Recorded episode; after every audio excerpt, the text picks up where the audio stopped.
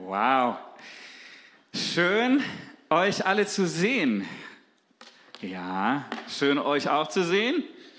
Ähm, vielleicht bist du ja noch nicht ganz wach, dann kannst du mal deinem Nachbarn irgendwie mal zumindest zuwinken, wenn du ganz mutig bist, ihm mal eine Corona-Faust geben oder auch die Hand. Ich weiß nicht, wie du so drauf bist. Ich hoffe, ihr hattet gute Ostern. Wir haben einige Urlauber, die auch wieder da sind, sehe ich. Richtig cool, euch zu sehen. Schön, dass du online dabei bist. Wir sprechen heute über Kirche und ich bin mega gespannt. Ich freue mich total über dieses Thema zu sprechen. Wie ihr wisst, kommen wir als Kirche global, weltweit gesehen ähm, aus zwei Jahren Corona-Pandemie, aus einer Zeit, die uns, glaube ich, alle irgendwie durchgeschüttelt hat. Und so langsam äh, kommen wir zurück ins Leben. So langsam habe ich das Gefühl, okay, die Kirche wacht auf und ähm, wird wieder mutig. Und ich wünsche mir total, wir wünschen uns als Team, dass diese neue Predigtreihe so das unterstützt, eine Freude wieder weckt über Kirche, ähm, dass wir Kirche neu verstehen, dass wir verstehen, was ist Kirche überhaupt? Wozu existiert sie? Wie ist sie überhaupt entstanden? Und wie sollte die Kirche zukünftig sein, damit sie weiterhin noch relevant sein? Was können wir als CLW tun, um zukünftig eine Kirche der Zukunft zu sein? Und ich freue mich voll, heute einzusteigen. Wir werden das so ein bisschen so machen, dass ich uns einfach erstmal ein bisschen eine Einführung gebe. Ja, so ein bisschen Geschichtsunterricht, so ein bisschen Bibelunterricht heute mal mit dem Julian. Wir schaffen das zusammen. Und dann möchte ich gerne mein Herz teilen, was ich glaube, was, was, was ich mir einfach wünsche für diese Kirche. Und ich glaube, es wird richtig, richtig gut. Jesus, wir danken dir für diesen Sonntag. Wir danken dir, dass du zu uns sprechen möchtest in diesem Moment. Und ich bete, dass du uns einfach erreichst, dass wir unsere Herzen aufmachen können, unsere Ohren aufmachen können, dass wir nicht verpassen, was du sagen möchtest, was du sprechen möchtest zu uns.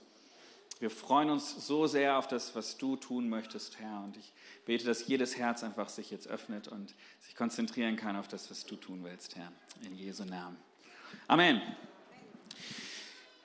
Wenn ich Menschen erzähle, dass ich in einer Kirche arbeite, passieren die interessantesten Sachen. Die meisten gehen erstmal einen Schritt zurück. Ähm, vielleicht kommt so ein bisschen das schlechte Gewissen, was ja auch so ein bisschen projiziert wird, so, ja. Und äh, sie fangen an, sich zu rechtfertigen. Ja, ich bin ja auch Weihnachten in der Kirche einmal im Jahr. Oder ich zahle ja auch die Kirchensteuer, ähm, all diese Dinge. Und irgendwie sind sie konfrontiert dadurch, allein dass ich das gesagt habe, mh, mit ihrem Lebensstil, der vielleicht nicht so fromm ist, wie sie ähm, das gerne hätten. Ähm, manche haben ganz viele praktische Fragen ja, du arbeitest in der Kirche, predigst du da im Talar? Oder wie heißt denn das eigentlich bei euch? Pfarrer, Priester, äh, Pastor, da kommen auch die lustigsten Sachen. Ähm, andere Themen, die natürlich sofort auch auf der Hand liegen, sind äh, die bekannten Missbrauchsfälle, ja, der, vor allem die katholische Kirche ja ähm, Schlagzeilen gemacht hat. Und auch so die negativen Seiten von Kirche kommen direkt mir entgegen. Viele sind aber auch interessiert und fragen, ah, wie ist das denn bei euch? Was ist denn eine freie Kirche? Was bedeutet das? Und was ist bei euch anders? Und ähm, finden das irgendwie gut, auch wenn das nichts für sie ist. Okay? Und manche sind auch wirklich offen und lassen für sich beten, erzählen mir von ihrem Leben. Und es ist sehr interessant, was für verschiedene Assoziationen mit diesem Wort Kirche getriggert werden. Und so wie wir heute hier alle sitzen, so wie du hier sitzt, wirst du auch deine Assoziation mitbringen, dein, dein Bild von Kirche, was, was du füllst, wenn du dieses Wort hörst. Und das ist auch voll okay. Ähm, aber ich dachte mir, vielleicht können wir heute noch mal einen Schritt zurück machen und einfach mal versuchen, so ein weißes Blatt Papier noch mal zu nehmen und noch mal ganz neu drauf zu schreiben, was bedeutet Kirche eigentlich? Woher kommt das Wort und so weiter? Da werden wir jetzt einsteigen.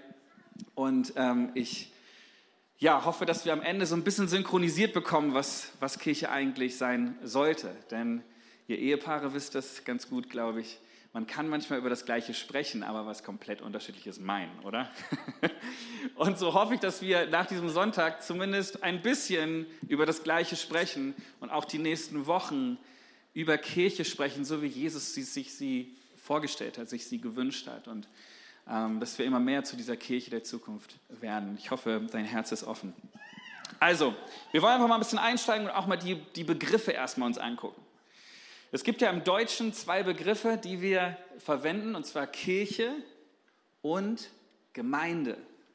Wer von euch, kurze Umfrage, wenn er über das CLW redet, vom CLW redet, wer sagt eher Kirche? Trau dich ruhig.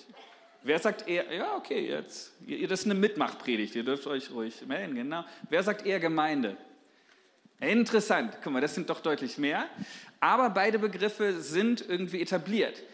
Interessant ist, wenn du deinem nichtchristlichen Nachbarn oder Arbeitskollegen äh, sagen würdest, ich gehe in eine Gemeinde, wird er erstmal nicht unbedingt an Kirche denken, an das hier denken, an Gottesdienst denken, sondern er denkt eher erstmal an diese, ja, die Gemeinde, so ein, so ein Gebiet, so, ein, so eine Verwaltungseinheit, so die Gemeinde Wachtberg zum Beispiel, ja? So. Dieses Wort Gemeinde ist tatsächlich eher in unserem Kontext, so ein bisschen ein Insiderwort, okay? Die meisten kennen das, was wir meinen, unter Kirche. Und ich weiß nicht, ob du dich schon mal gefragt hast, woher das Wort Kirche überhaupt kommt. Weiß das jemand? Das griechische Wort, was dem zugrunde liegt, ist Kyriake. Sollen wir zusammen sagen? Kyriake. Kirche. Und das bedeutet so viel wie das Haus des Herrn oder ein Gotteshaus und bezieht sich auf einen Ort, ja, auf ein Gebäude. Wir haben es heute auch gesungen. Da ist Freude im Haus des Herrn. Das steckt hinter diesem Wort Kirche eigentlich, ist dem, dem zumindest am nächsten. Wenn wir in die Bibel gucken, dann wird doch da allerdings ein anderes Wort für Kirche oder Gemeinde gebraucht. Und zwar ist das Ecclesia. Schon mal gehört? Sag mal laut. Ecclesia. Ecclesia bedeutet einfach nur eine Versammlung von Menschen. Früher war das so, dass man Ecclesia gesagt hat, wenn zum Beispiel Soldaten, im Militär war das ein, ein, ein, verwendeter Begriff, wenn Soldaten sich versammeln sollten, dann war das eine Ecclesia. Ja? Es war einfach nur ganz wertfrei der Begriff für eine Versammlung von Menschen zu einem bestimmten Zweck. Okay? Das hatte noch nichts mit Kirche zu tun oder mit irgendwas, sondern diesen Begriff gab es vorher schon. Ecclesia bedeutet einfach Versammlung von Menschen. Und es ist interessant, ähm, wenn wir schauen in die Bibel, ähm, das erste Mal, dass über Kirche oder Gemeinde gesprochen wird, ist in Matthäus 16, Vers 18. Ähm, da sagt Jesus zu den Jüngern beziehungsweise zu Simon, ähm, von nun an sollst du Petrus heißen. Auf diesen Felsen will ich meine Gemeinde bauen und alle Mächte der Hölle können ihr nichts anhaben. Das Wort, was hier für Gemeinde benutzt wird, ist tatsächlich Ecclesia. Also das Erste, was wir feststellen können, ist, es gab im Laufe der Zeit eine Verschiebung der Begrifflichkeiten von Ecclesia zu Kyriake. Das heißt, man kam von einer Versammlung von Menschen, von der Begrifflichkeit zu einem Ort, zu einem Haus, zu einem Gebäude.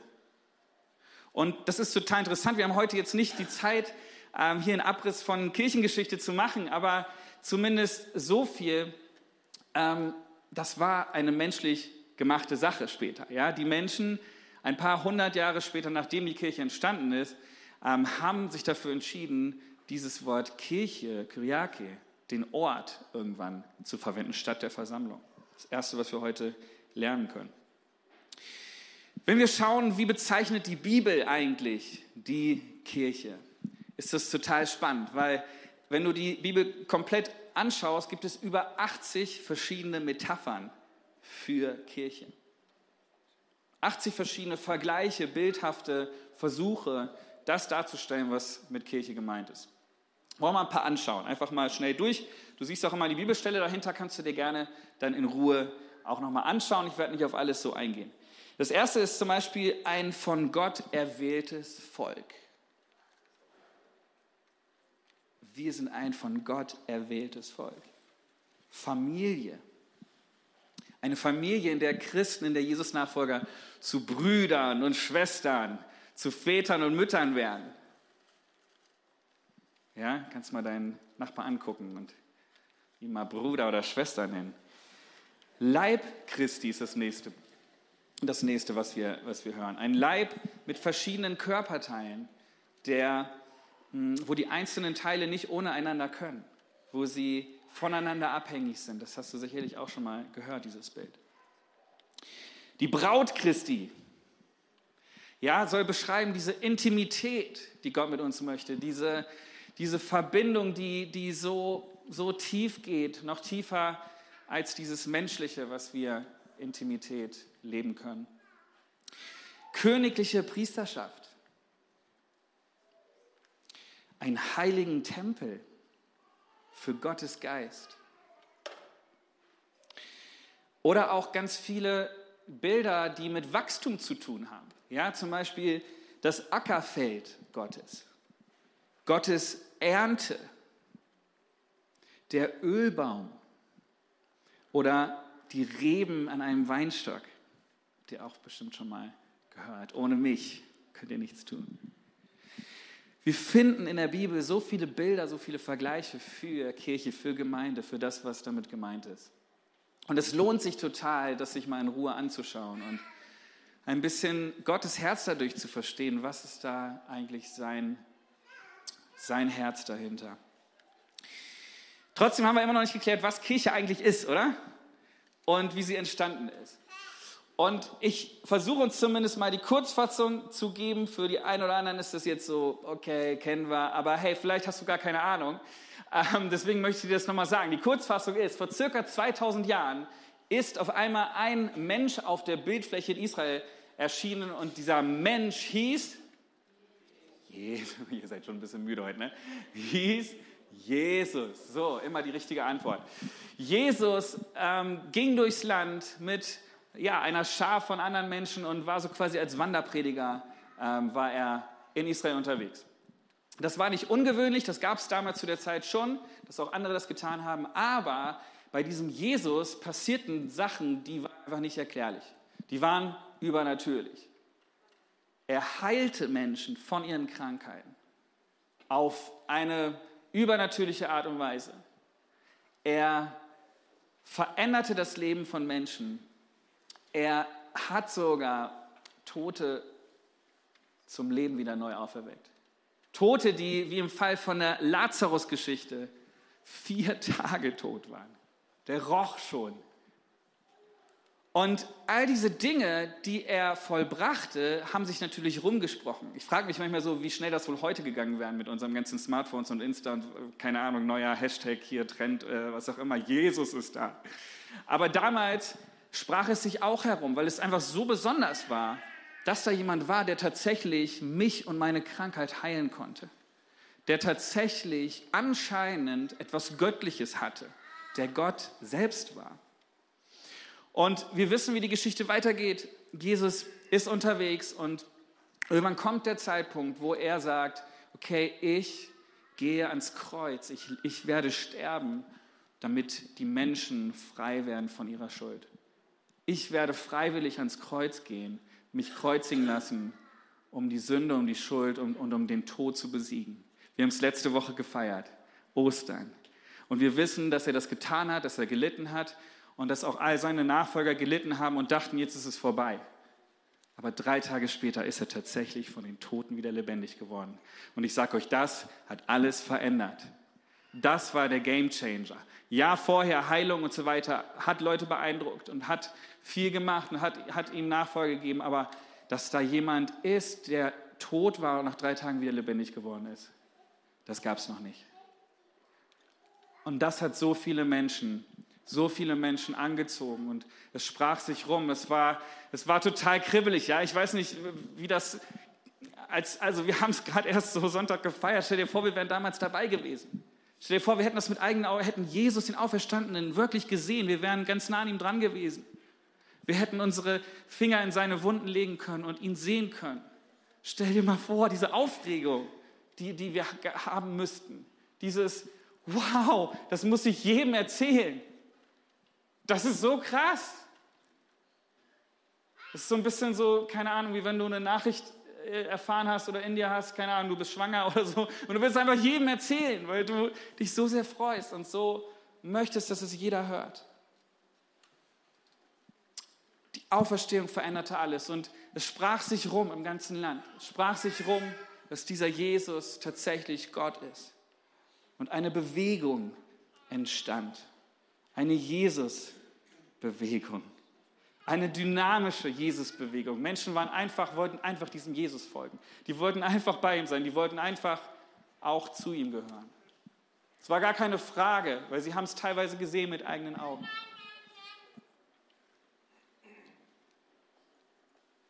Es entstand plötzlich eine Gemeinschaft von Menschen, die begeistert und leidenschaftlich davon erzählten, dass Jesus wirklich Gott war, dass Jesus wirklich heilen konnte, dass Jesus wirklich den Tod besiegt hatte. Und sie wollten, dass es jeder hört. Und bevor Jesus dann tatsächlich in den Himmel auffährt, verbringt er noch Zeit mit seinen Jüngern, mit seinen Nachfolgern, mit seinen engsten Freunden und gibt ihnen was zu tun. Das lesen wir in Matthäus 28. Da kam Jesus und sagte zu seinen Jüngern, mir ist alle Macht im Himmel und auf der Erde gegeben. Darum geht zu allen Völkern und macht sie zu Jüngern.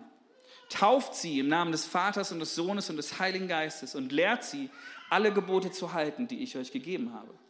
Und ich versichere euch, ich bin immer bei euch bis ans Ende der Zeit. Bams. Jesus fährt den Himmel auf. Die Jünger gucken bisschen verdutzt wahrscheinlich. Aber sie hatten eine Aufgabe. Sie hatten einen Job. Und der war, geht nun hin. Und genau das machten die Jünger.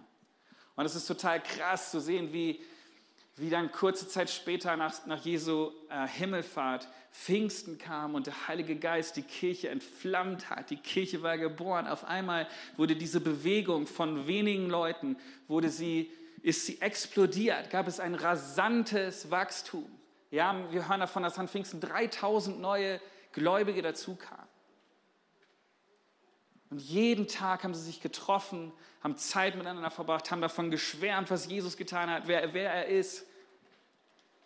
Und sie wollten, dass es rausgeht, dass noch viel mehr Leute davon erfahren. Es war total dynamisch, es war eine neue Bewegung. Alan Hirsch sagt über die ersten Kirchen, die dann entstanden, es gab keinen professionellen Klerus, keine offiziellen Leitungsstrukturen. Das hören wir so gerne das Wort als Deutsche, ne? Struktur. Keine zentrale Organisation, noch so ein Wort. Keine Großveranstaltung. Und doch wuchsen sie wie verrückt. Wie verrückt sind sie gewachsen. Man nimmt an, dass es im Jahr 100 nach Christus mindestens 25.000 Christen gab und circa 200 Jahre später bereits bis zu 20 Millionen. Das ist mal Gemeindewachstum, oder? Und ich hoffe, du kannst dich so ein bisschen reinfühlen in diese in diese Dynamik, in diese Bewegung, in diese Begeisterung, die da war. Wo Menschen gar nicht anders konnten, als es zu hören und zu glauben. Davon kommen wir. Das ist die Geburtsstunde der Kirche. Sie teilten das Leben, sie teilten ihren Glauben an den auferstandenen Jesus. Sie teilten ihr Leben miteinander. Sie waren eine Gemeinschaft von Jesus Nachfolgern. Und wenn du dir anschaust, wie die ersten Gemeinden aussahen, wir werden auch die nächsten Wochen auch noch mal so ein bisschen durch die Apostelgeschichte gehen und Christoph wird nächste Woche uns auch mit reinnehmen, so über dieses das Leben teilen, wie sah das aus und was können wir heute da auch äh, lernen von. Aber die ersten Gemeinden, die waren total bunt gemischt. Das war ein total buntes Volk, eine total bunte Zusammenstellung. Menschen völlig unterschiedlicher Herkunft, völlig unterschiedlichen Bildungsgrades, Einkommens und Ansehens. Und sie alle kamen durch dieselben Predigten der Apostel zum Glauben an Jesus und wurden verändert. Sie saßen auf einmal nebeneinander in der Kirche, in ihren Häusern. Sie waren auf einmal verbunden durch Jesus.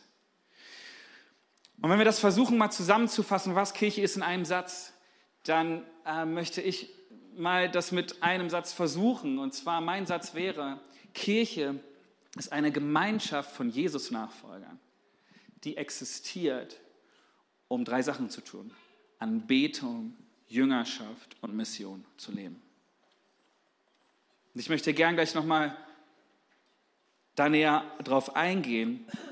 Aber ich glaube, das beschreibt es ganz gut. Du kannst sicherlich sehr viel mehr noch dran packen und so weiter. Aber wenn du wirklich mal einsteigst und überlegst, was bedeutet eigentlich Anbetung? Was bedeutet eigentlich Jüngerschaft? Was bedeutet eigentlich Mission?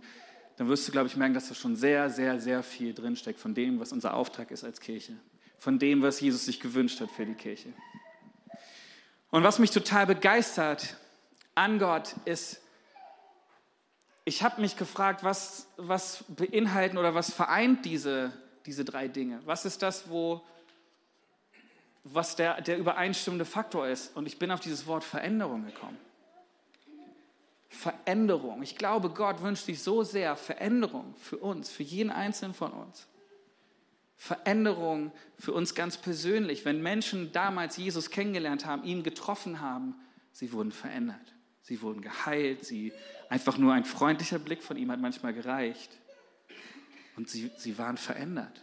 Und sie konnten gar nicht anders, als ihn anzubeten. Und dann ging es weiter und er hat, er hat sie gefragt, hey, jetzt wo du mir begegnet bist, wo dein Leben verändert ist, möchtest du mir nachfolgen? Komm, folg mir nach.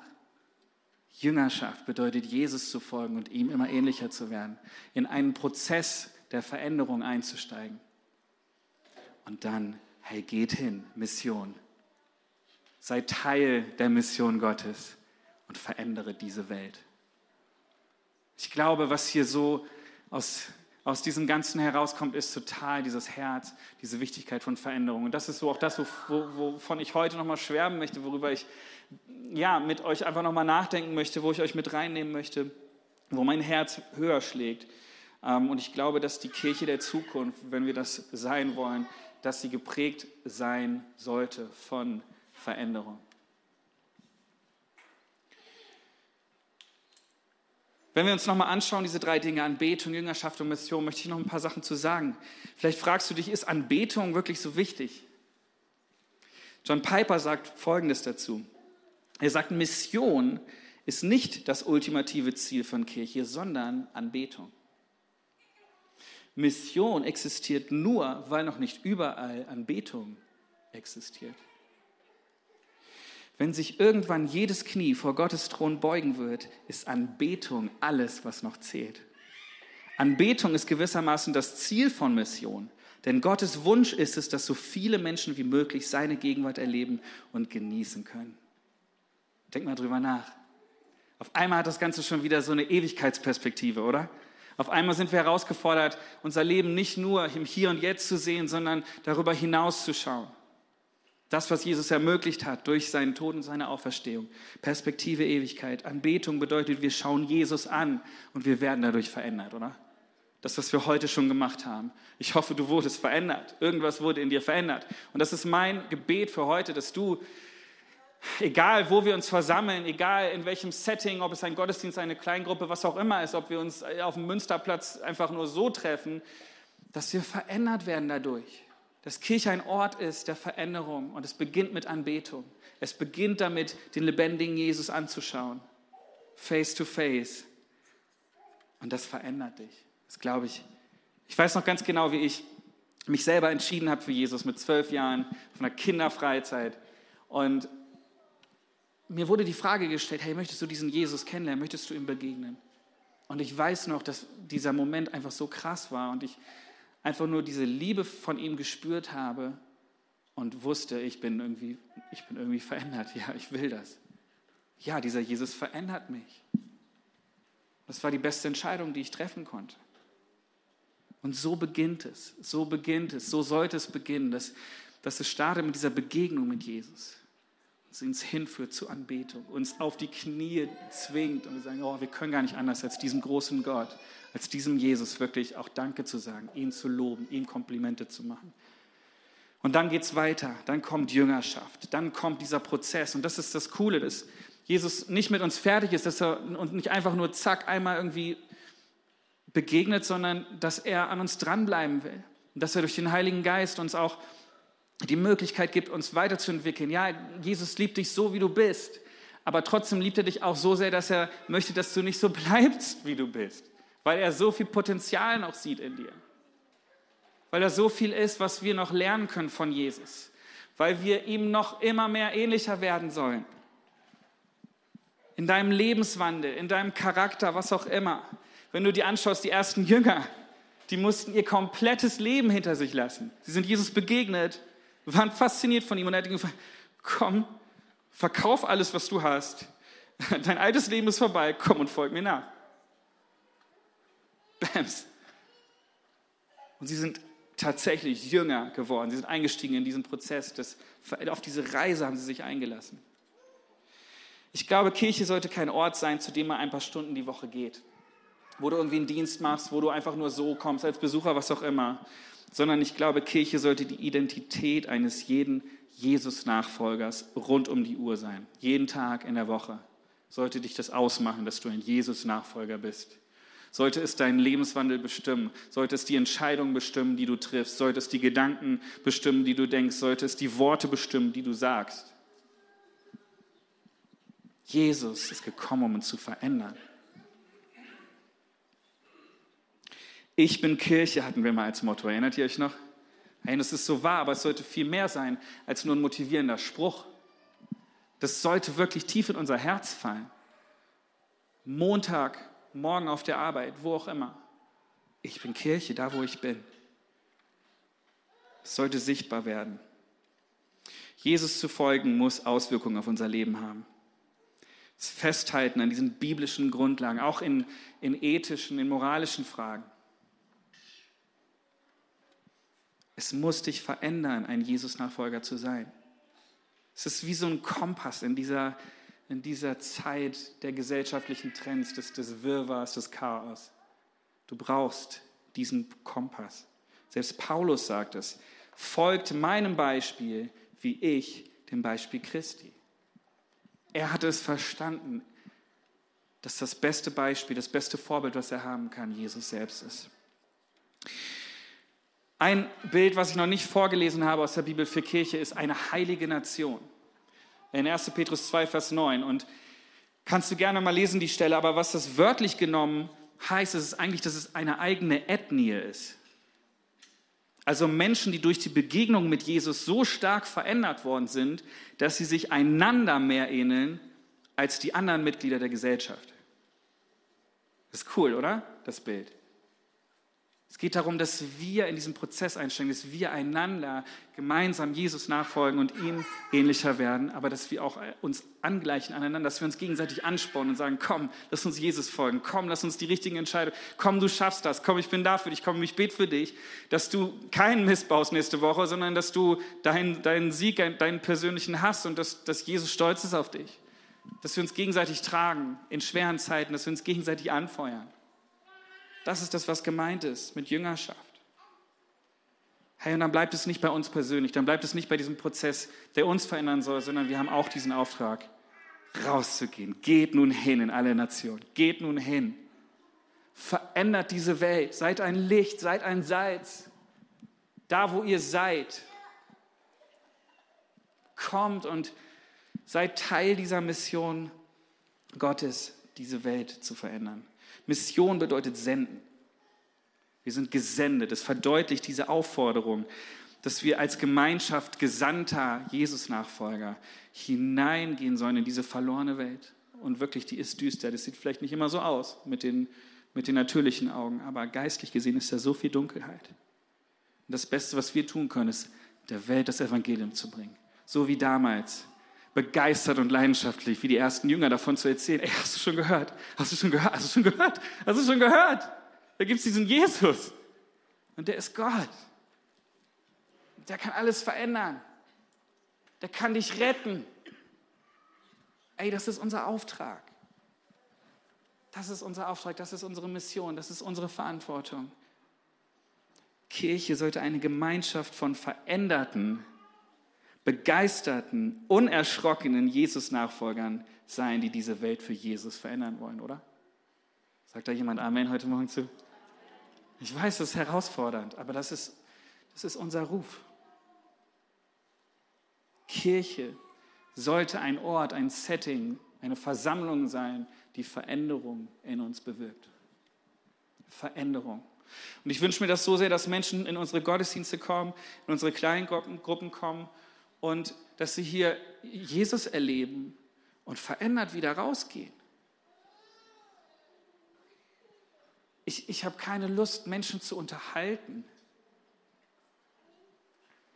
und nur zu Konsumenten zu sprechen, sondern mein Wunsch ist, dass du, dass ich dass wir anders hier rausgehen, dass Jesus die Chance hat, uns wirklich zu verändern. Vielleicht kennst du Jesus noch gar nicht und du, du wirst heute so richtig überrascht von ihm und er spricht gerade jetzt zu dir in dein Herz. Und er, er kämpft um dich und sagt, ey, ich, ich möchte dein Leben verändern, ich, ich brauche dich, ich will dich.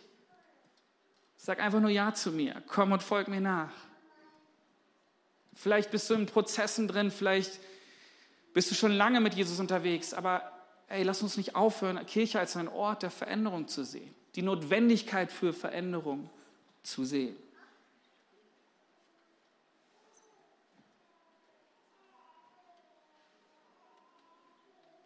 Wie cool wäre das, wenn Leute hier reinkommen und sich darauf einlassen, Jesus kennenzulernen und auf einmal können wir sie mitnehmen, können wir für sie da sein, können sie ermutigen, diese Reise mit Jesus zu machen. Und wir sehen, wie auf einmal Dinge in ihrem Leben aufbrechen, sich Dinge verändern, wie sie Dinge loslassen können, wie Jesus wirklich Finsternis verwandelt in Licht, wo, wo zerbrochene Herzen heil werden. Einfach nur, weil Jesus an ihnen dran ist. Einfach nur, weil sie durch den Heiligen Geist verändert werden, erinnert werden an Dinge. Einfach nur, weil Gottes Kraft in ihnen wirkt. Das ist die Kirche, von der ich träume. Das ist die Kirche der Zukunft, die ich bauen möchte. Ich glaube, so sollte Kirche sein. Kirche sollte ein Ort der Transformation sein, nicht der Information und der Berieselung. Und ja, es braucht Gottesdienste, es braucht ein Gebäude, es braucht all diese Organisationen und so weiter, je größer wir werden, alles gut. Aber lasst uns nicht das Wesentliche aus den, aus, aus den Augen verlieren, dass Jesus gekommen ist, um Menschen zu verändern dich und mich, auch wenn wir ihn schon kennen. Wie wäre das, wenn es absolut normal wäre, wenn wir erleben, wie Menschen zusammenkommen, wie wir als Christen zusammenkommen, wie wir füreinander beten und auf einmal Menschen geheilt werden, Menschen freigesetzt werden von Sünde? Was wäre, wenn, wenn auf einmal Menschen ihre Berufung finden durch Kirche, wenn Menschen vom Tod tatsächlich gerettet werden? Wie viele Geschichten habe ich schon gehört, wo Menschen sich vor einen Zug schmeißen wollten und sie, haben gesagt, ein letztes Mal gehe ich noch in eine Kirche. Gott, wenn es dich wirklich gibt, dann will ich dich jetzt nochmal, ist es deine letzte Chance. Und er spricht zu ihnen und das auf eine Art und Weise, dass er, er rettet sie vom Tod. Wie oft habe ich solche Geschichten schon gehört? Das sollte Kirche sein. Was wäre, wenn, wenn Menschen umkehren würden? Wirklich überführt werden von ihren Sünden, von, von ihrem alten Leben und gar nicht anders können, als auf die Knie zu gehen und sagen, ja Jesus, ich habe es verstanden, ich brauche dich. Ich kehre um, ich empfange deine Vergebung. Ich fand es so bewegend, letzte Woche hatten wir Taufe und unsere Julia, die meinte so ganz unkompliziert und treffend, ich lasse mich taufen, weil das Leben mit Jesus besser ist als ohne. Wisst ihr noch? Und ich möchte hinzufügen, es ist nicht einfacher, es ist nicht leichter, aber es ist auf jeden Fall besser mit Jesus als ohne. Ist das nicht das, was wir wollen, dass Kirche genau so ein Ort ist, dass Kirche genau dazu führt, dass Menschen das sagen? Und ich glaube, das ist durch Offenbarung und durch Begegnung mit Jesus passiert. Aber es ist auch, wir haben auch einen Anteil daran. Sie sehen Jesus in uns. Sie fühlen sich angenommen. Und sie sehen auch, wow, da sind andere schon unterwegs mit Jesus. Und sie sehen in deinem Leben, wow, das ist wirklich besser mit Jesus als ohne. Ich brauche diesen Jesus auch. Mein Herz ist so sehr, dass wir eine Kirche sind, in der Menschen Veränderung erleben. Und ich glaube, das ist, wir das zu einem gewissen Teil auch schon sind. Das, das sehen wir ja, so die Taufe und so weiter. Wir, wir sehen Entscheidungen, wir sehen Dinge. Aber ich habe auch das Gefühl, hey, wir kommen aus einer Zeit und wir sind auch gerade in einer herausfordernden Zeit. Aber ich wünsche mir so sehr, dass, dass die Kirche wieder aufwacht.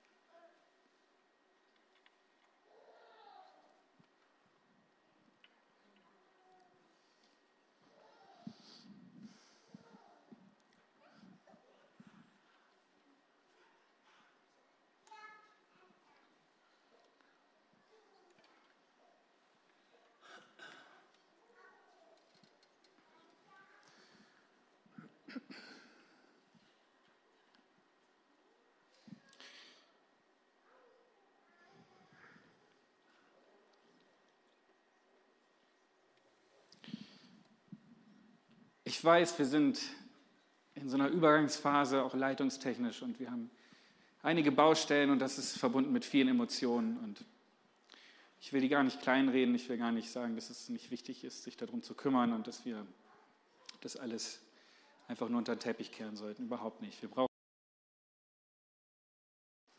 Aber ich, ich weiß selber, was für einen Schmerz das auch auslösen kann. Ich habe das als Teenie auch schon erlebt, so eine Leiterschaftskrise und, und, ich weiß, was für Schattenseiten Kirche auch haben kann. Und wenn du in die Kirchengeschichte schaust, dann ist die voll von solchen Schattenseiten, von menschlichen Momenten, wo Menschen Kirche zu was gemacht haben, was sie niemals sein sollte. Aber ich möchte mich davon nicht zurückdrängen lassen, zurückhalten lassen, eine Kirche zu bauen, Kirche zu sein.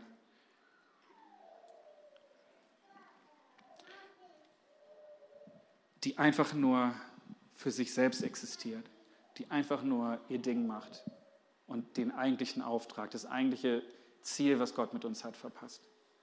Ich glaube, da ist noch so viel Luft nach oben. Ich glaube, da ist noch so viel Potenzial, da ist noch so viel, was Gott tun möchte. Mit jedem Einzelnen von uns.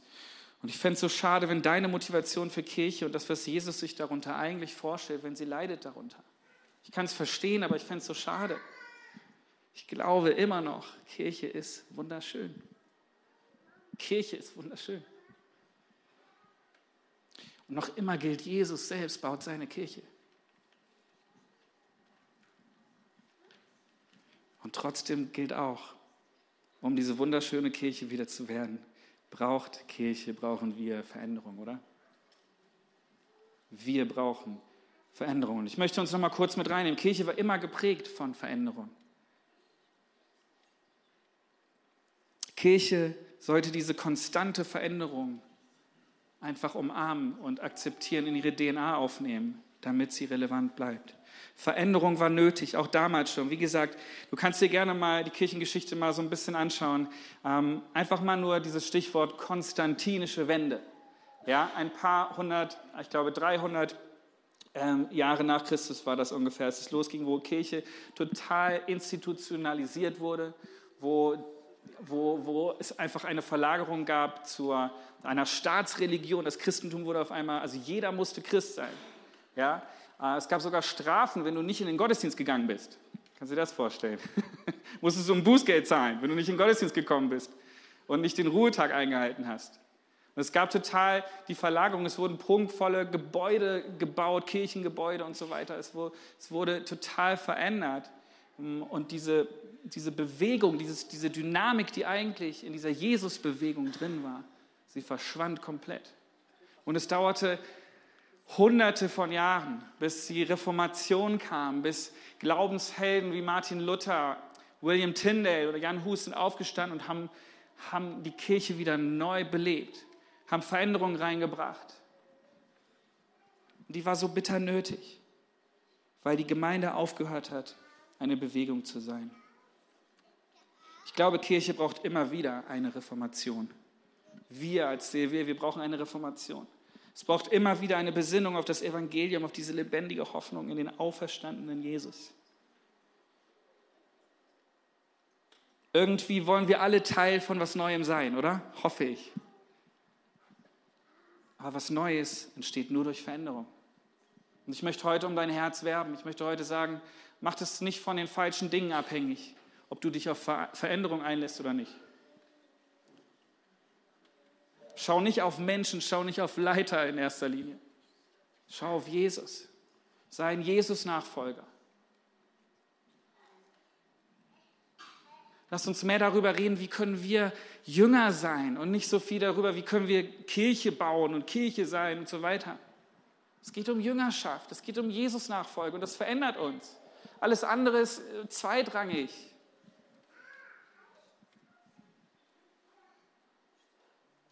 Hey, und ich glaube, die Zeiten gerade sind so, so wichtig, dass wir als Kirche da sind, dass wir als Kirche wach sind. Ja, Corona ist die eine Sache gewesen, aber darüber hinaus Kriege in der Welt, Säkularisierung der Gesellschaft, ist die Kirche überhaupt noch attraktiv, ist überhaupt, hat mir überhaupt noch was zu sagen? Kirche ist für die allermeisten Leute in unserer Gesellschaft, vor allem in Deutschland, gar nicht mehr relevant. Das muss sich ändern. Wie reagieren wir auf Wertefragen der Gesellschaft? Wie reagieren wir auf Individualisierung des Menschen? Jeder will nur noch sich um sich drehen. Haben wir als Kirche eine Antwort darauf? Ich glaube, es erfordert nicht nur, dass wir für Veränderung offen sind, sondern dass wir aktiv neue Wege gehen. Dass wir Dinge anders machen als bisher. Und ich glaube, es reicht nicht aus, wieder einfach nur darauf zu warten, bis alles wieder normal wird. Kennt ihr so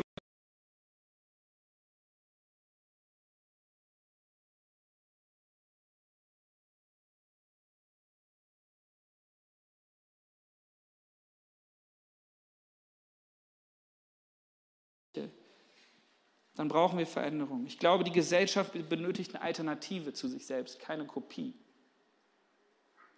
Und diese Alternative sind wir. Diese Alternative sind wir, die Jesus-Nachfolger, die Jesus-Liebhaber. Ich glaube, eine gespaltene Gesellschaft braucht eine vereinende Kirche.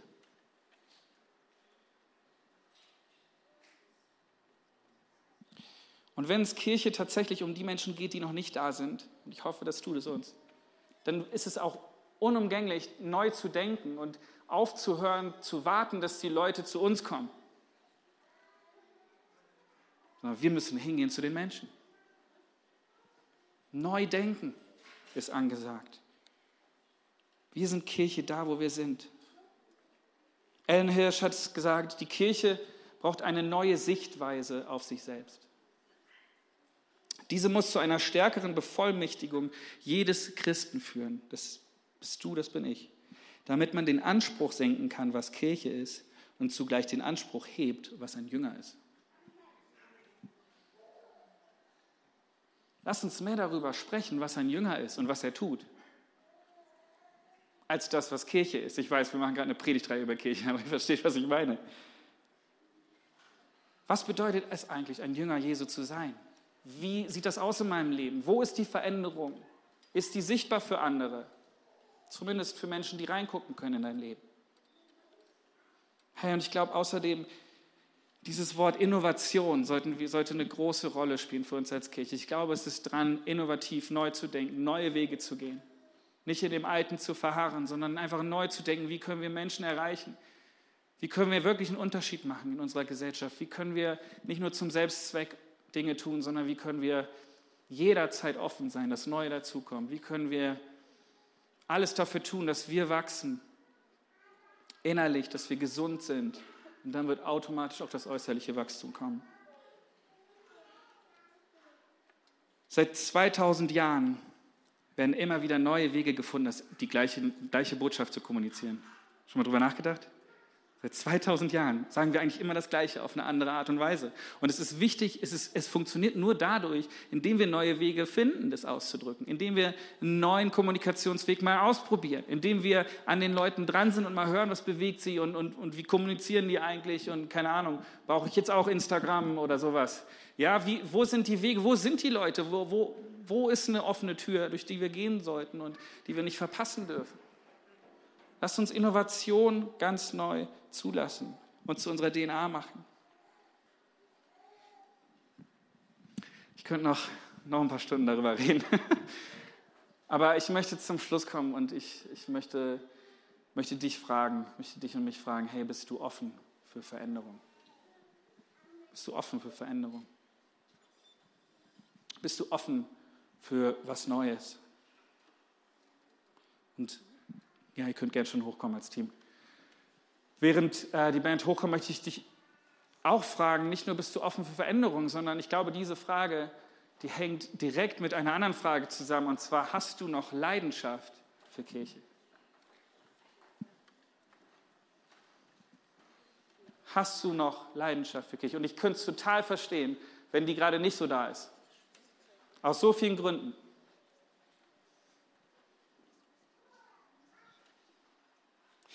Aber ich glaube eine Sache, wenn deine Leidenschaft, deine Liebe zu Jesus groß ist, dann wird es dir auch nicht schwerfallen, nötige Veränderung zu umarmen.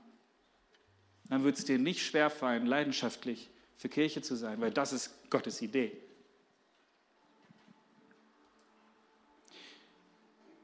Sich verändern lassen, das hat etwas mit Gehorsam zu tun, oder? Keiner von uns mag von Natur aus Veränderung.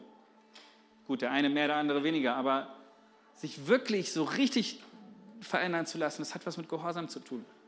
Und Gehorsam, jemandem zu folgen und sich von ihm verändern zu lassen, von ihm reinreden zu lassen, so wie der Heilige Geist es hoffentlich tun sollte, tun kann bei dir, es setzt eine Sache voraus, und zwar Beziehung zu demjenigen, der zu dir sprechen möchte.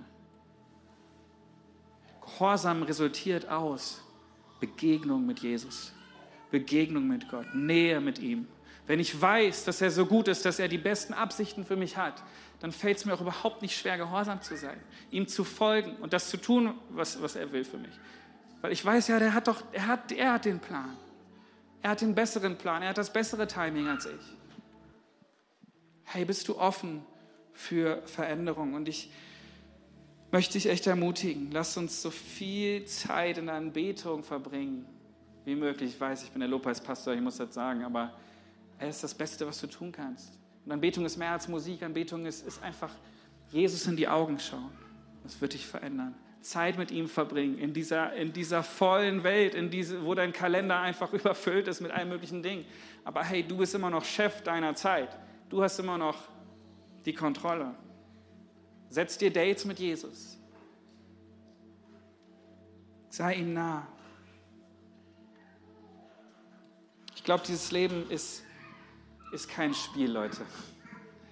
Dieses Leben haben wir nur einmal hier. Und ich glaube, es sollte einen Unterschied machen für die Ewigkeit. Und es sollte uns aufwecken lassen. Wir leben in so krassen Zeiten. Ob du das siehst oder nicht, ich sage dir, es sind krasse Zeiten. Und ich glaube, es ist an der Zeit, dass wir aufhören, rumzudaddeln und rumzuhängen und den ganzen Tag YouTube und Netflix und was weiß ich was zu machen.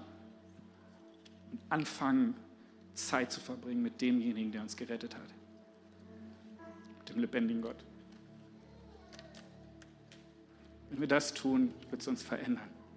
Wird es uns motivieren, ihm zu folgen. Wird es diese Kirche auf den Kopf stellen. Lass uns unsere Berufung leben, lebendige Kirche zu sein. Die die richtigen Fragen stellt, die sich um die richtigen Dinge dreht. Lass uns Jünger sein, Jesus-Nachfolger die ein Leben leben, das Jesus gefällt und nicht dieser Welt. Wir brauchen Veränderung. Wir brauchen es, dass wir wieder diese leidenschaftlichen Jesus-Nachfolger werden, die wir vielleicht hoffentlich mal waren oder immer noch sind. Ich weiß es nicht, wie es aussieht bei dir.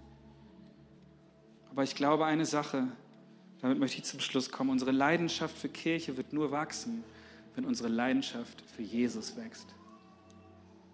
Wenn unsere Leidenschaft für Jesus wächst, wird auch unsere Leidenschaft für Kirche wachsen. Falls du dich angesprochen fühlst, wir sind in guter Gesellschaft. Ich möchte dir noch Offenbarung 2 geben. Ähm, da sagt Gott zu der Gemeinde in Ephesus, auch eine der ersten Kirchen. Weil du dich zu mir bekennst, musstest du geduldig Schweres ertragen. Und du hast niemals aufgegeben. Hey, auch wir, wir geben nicht auf, oder? Aber eins habe ich an dir auszusetzen. Von deiner anfänglichen Liebe ist nicht mehr viel übrig. Weißt du noch, mit welcher Hingabe du einmal begonnen hast? Was ist davon geblieben? Kehr um und handle wieder so wie zu Beginn. Autsch. Weh, aber es tut auch so gut. Lass uns gemeinsam aufstehen.